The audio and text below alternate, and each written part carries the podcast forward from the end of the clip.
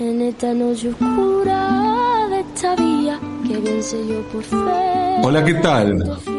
Buenas noches. Buenas noches. Hablemos de controversias. ¿Sí? Hablemos de controversias y metámonos en una controversia muy actual que a la vez implica una serie de controversias. Me refiero a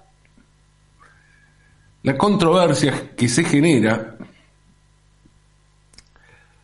al cambiar contextos históricos para adaptarlos a necesidades o discursos del presente. Y es allí donde aparecen mezclados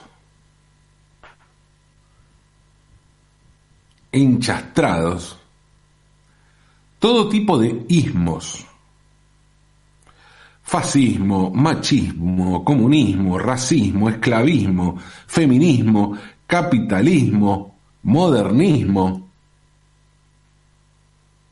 Un quilombo. Y no es que quiera mezclar todos estos ismos tan distintos, tan específicos, tampoco posibles de aglutinar, ni tampoco estoy diciendo que todos estén a la misma altura. No, no, no.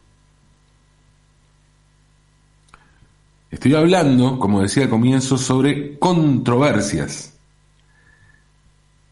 Y la tergiversación histórica es algo que iguala a todos esos sismos. El ver atisbos de este tipo de manifestaciones en sociedades en las que este tipo de cuestiones no se contemplaban, y mucho menos del modo en el que se las contempla en la actualidad.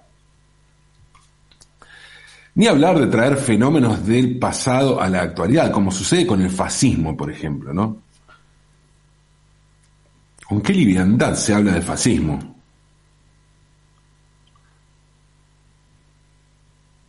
Sin embargo, el fascismo es un fenómeno político muy específico de mediados del siglo XX. No niego, eh, no niego que haya similitudes entre aquel fascismo original y algunos fenómenos actuales. Para nada. Existen muchas cuestiones similares. Pero reducirlo solo a eso es caer en una simplificación que no alcanza para entender el fenómeno, y mucho menos para intentar contrarrestarlo.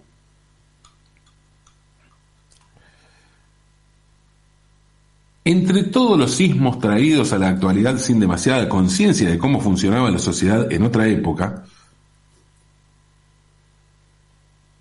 el feminismo es uno de los tópicos más visitados. Más incluso diría que el peronismo, imagínense. La irrupción del feminismo como fenómeno masivo llevó a que mucha gente intentara buscar antecedentes de aquello que en otra época pudo haber sido considerado como feminista. En principio hay que decir que existen muchos feminismos, ¿no? Y ese quizás sea uno de los pocos puntos de acuerdo que tienen todos los feminismos que existen la existencia de muchos feminismos, porque los hay de todo tipo, ¿eh? Y los hubo también de todo tipo.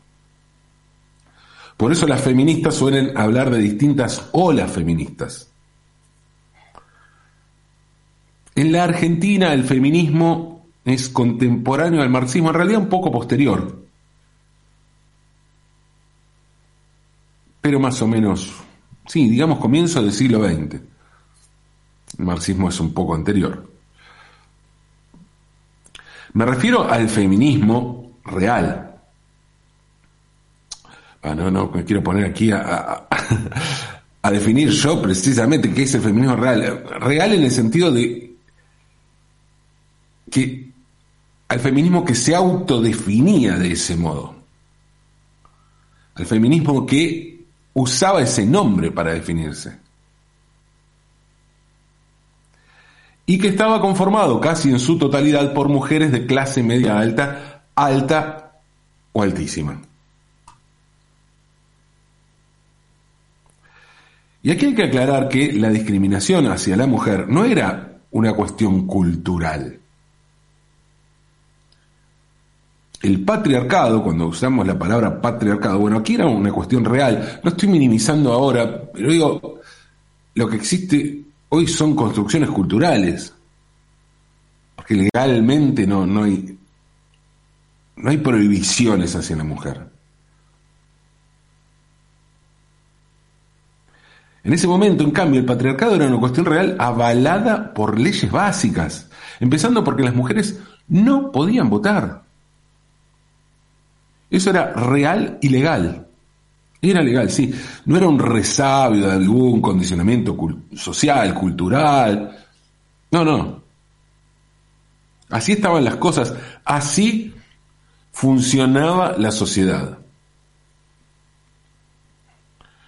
Esto, claro, hacía que las mujeres tampoco tuvieran demasiado acceso a la educación. Las excepciones fueron, en primer lugar, las docentes, pero quienes podían asistir a la universidad eran de clase alta. Claro, las mujeres de clase alta también sufrían una discriminación real y legal. Porque podrían ser muy ricas, pero no podían votar. Y así surgió el feminismo, sobre todo en la clase alta y sobre todo en torno al reclamo por el derecho al voto. Así como vimos que esta última gran manifestación feminista en la Argentina se aglutinó en torno a la lucha por el aborto legal, seguro y gratuito, en aquella época el feminismo se organizaba en torno al voto para la mujer. Como les dije, surgió en la clase alta, pero claro, cuando un movimiento por la igualdad de derechos se pone en marcha, el asunto termina involucrando a mucha más gente que a la de la clase, en este caso la alta, que lo inició.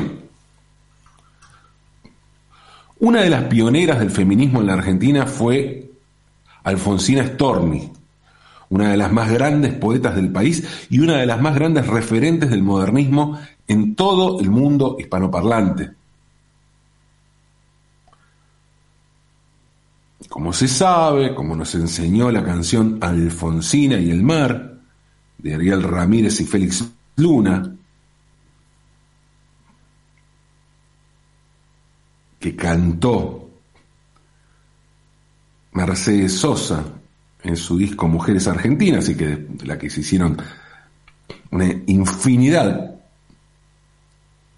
de versiones, como sabemos, gracias a Alfonsina del Mar, Alfonsina se suicidó arrojándose al mar en Mar del Plata. ¿En qué circunstancias ocurrió esto? Bueno, Alfonsina estaba enferma de cáncer y se instaló en Mar del Plata para cambiar el aire y ver si podía mejorar, una cosa que era muy común en aquella época. Pero la enfermedad de Alfonsina era irreversible y terminó suicidándose a los 46 años. Alfonsina decidió matarse ella misma poco tiempo antes de que lo haga la enfermedad. Fue una forma de terminar con tanto dolor.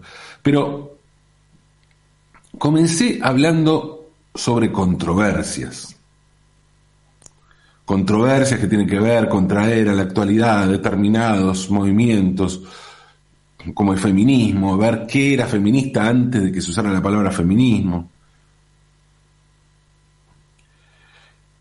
Pero eso de las controversias existe no solo en los sismos y en los, contextos, históricos, también hay controversia en torno a la muerte de Alfonsina. Y en este caso la controversia que existe en Mar del Plata es sobre el lugar en el que se suicidó Alfonsina, porque existe actualmente, ya hace muchos años, en la ciudad, en la playa La Perla, donde se supone Alfonsina se arrojó al mar, un monumento a Alfonsina. Lo hicieron justamente allí, donde se supone que se mató. Pero en realidad, parece que el lugar en el que Alfonsina se quitó la vida está allí en la playa de la Perla, pero a varios metros del monumento. Fue en otro lugar. Y sí, efectivamente, Alfonsina se arrojó al mar en el Club Argentino de Mujeres. El Club Argentino de Mujeres, que fue un balneario fundado por un grupo de feministas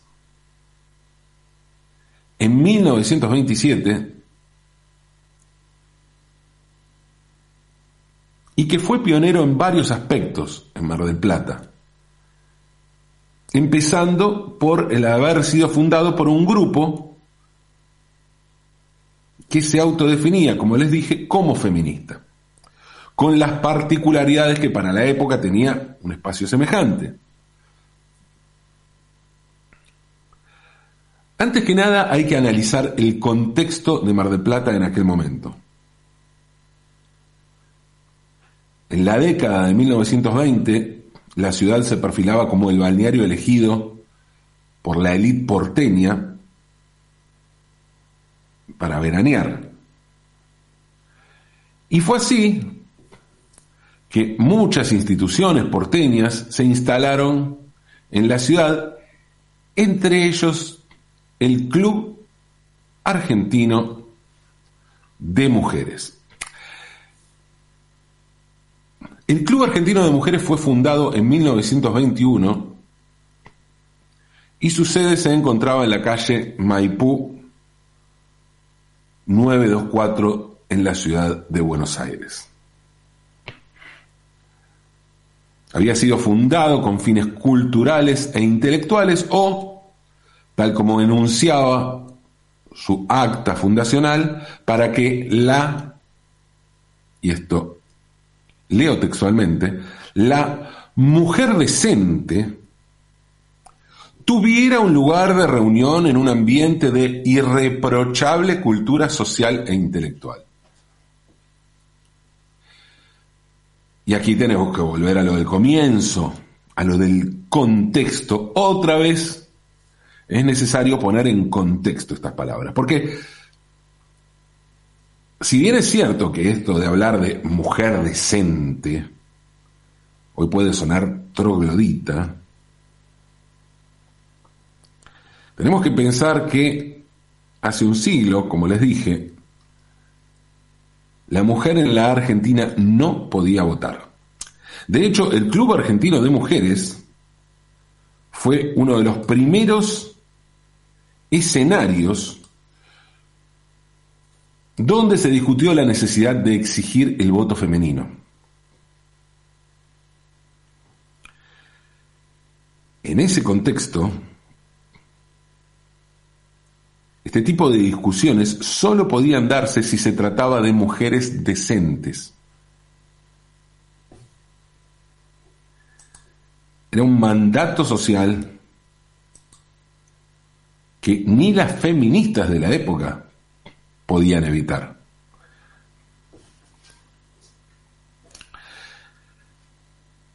El Club Argentino de Mujeres estaba presidido por la poeta y docente feminista doctora en letras además, Mercedes Dantas Lacombe. Y estaba acompañada, Mercedes Dantas Lacombe, por otras mujeres de la alta sociedad porteña que trabajaban ad honorem. En esa Mar del Plata que se perfilaba como el gran centro balneario argentino, fue que en 1927 el Club Argentino de Mujeres abrió el Hotel Argentino de Mujeres. Un hotel con una playa privada donde solo estaba permitido el acceso de mujeres solas o a lo sumo con hijos a cargo. El edificio del Hotel Argentino de Mujeres se instaló en el final de la Rambla de la Perla, a la altura de Chacabuco y la costa, en la zona norte de la ciudad de Mar del Plata. Se trataba de un chalet de madera pintoresquista, con techo a dos aguas, apoyado sobre pilotes en la playa. El terreno para la construcción de este hotel fue cedido al Club de Mujeres Argentinas por la Municipalidad de Mar del Plata. Y si bien este hotel se inauguró en 1927, debió ser reconstruido un año más tarde, en 1928, luego de que, de que un temporal lo, lo destruyera por completo. Tenía en total 30 dormitorios para 60 huéspedes, un amplio comedor, una sala de lectura y dependencias acondicionadas para baños calientes en agua de mar. En marzo de 1930, la revista Caras y Caretas le dedicó al Hotel de Mujeres un artículo titulado En el balneario de las mujeres solas y describió al lugar como un hermoso chalet de madera situado al final de la rambla la perla.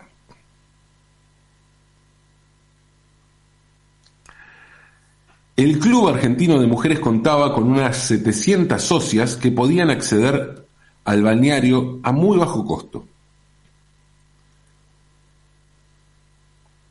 Pero además tenían descuentos en los pasajes de tren y pagaban cuatro pesos por día con pensión completa y ayuda del bañero, así decía textualmente.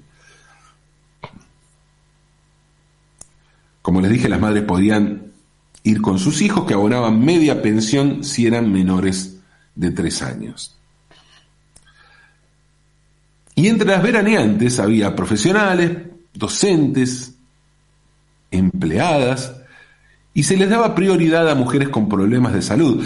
Hay que destacar que en ese entonces se hablaba de las bondades de respirar el aire proveniente del Atlántico para recuperarse de diferentes problemas de salud, sobre todo enfermedades infectocontagiosas y mentales como tuberculosis, lepra o alienación mental, como se la llamaba entonces. Si bien el club fue fundado por mujeres de alta sociedad, en los hechos, quienes usaban las instalaciones del hotel eran mujeres de clase media, y hasta media baja. Pensemos que las mujeres de clase alta se iban a sus propias casas, tenían sus propias casas. Y había también muchas mujeres solas, que estaban solas, digo, con el estigma social que significaba eso.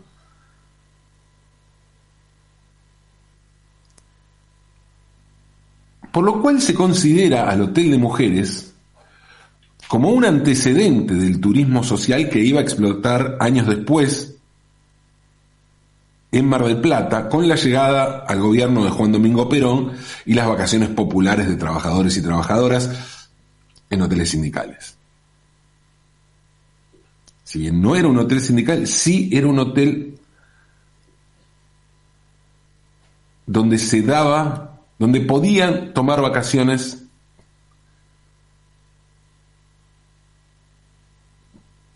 personas, en este caso mujeres, que no pertenecían a las clases altas, como la mayoría de la gente que venareaba en Barra del Plata antes del peronismo. Y uno de los datos más curiosos en ese sentido fue el descuento en el ferrocarril del Sur, como les contaba. Tenían descuento en el ferrocarril. Pensemos que el ferrocarril del sur era el principal medio de transporte para llegar a Mar del Plata en aquella época. Bueno, ahora se puede llegar de muchas maneras, pero la verdad que el tren es el mejor medio de transporte para, para viajar a Mar del Plata, sin duda, ¿no? Pero este descuento importante en el ferrocarril del sur se logró gracias a la gestión de las directoras del club. Y las socias que viajaban que accedían a este beneficio podían viajar en coches de primera clase, ida y vuelta, a un precio muy accesible. Una de las visitantes más ilustres del Hotel de Mujeres en Mar del Plata, en el balneario La Perla, fue justamente la poeta Alfonsina Storni. Alfonsina era socia del Club de Mujeres, participaba muy activamente y solía dar recitales de poesía en el local porteño. Tal es el vínculo de Alfonsina con el club que sus restos, cuando murió Alfonsina, sus restos fueron velados precisamente allí, en la sede central del club, en la calle Maipú, al 900, en la ciudad de Buenos Aires. En Mar del Plata, Alfonsina solía visitar el hotel y solía también improvisar lecturas de sus obras ante espectadoras circunstanciales. Y aquí es donde entra en juego otro de los grandes malos entendidos sobre la muerte de Alfonsina, ¿no? Porque como les dije, Alfonsina no se arrojó al mar desde donde está su monumento en Mar del Plata, sino que lo hizo a varios metros de allí, en el Hotel de Mujeres. Aquella madrugada del 25 de octubre de 1938, Alfonsina caminó desde la pensión San Jacinto, donde estaba alojada, esta pensión está ubicada en 3 de febrero 2861, y caminó desde allí hasta la escollera del balneario feminista. Y fue desde allí, desde donde se arrojó al mar, para terminar con su vida. Sí, sí, dije balneario feminista balneario feminista. El asunto puede parecer un intento por reescribir la historia de acuerdo a la conveniencia del momento, ¿no? Por otra controversia más, de estas de las que comencé hablando. Pero no, en este caso se trata de algo rigurosamente cierto. un balneario feminista, sí, un balneario feminista que terminó siendo pionero tanto en el derecho de las mujeres como en el carácter popular que iba a tener tiempo después el turismo en Mar del Plata. Historias, sí, historias de la historia, historias en una historia que viene y que va como las olas las olas feministas, las olas del mar, las olas que se terminan cuando llega otra ola a, barrerla y hace que el mar, como dice el poema de Paul Valéry, siempre esté recomenzando. Recomencemos.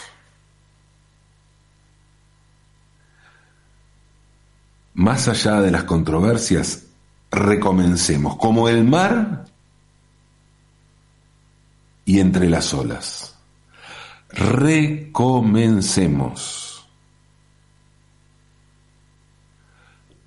Aunque es de noche.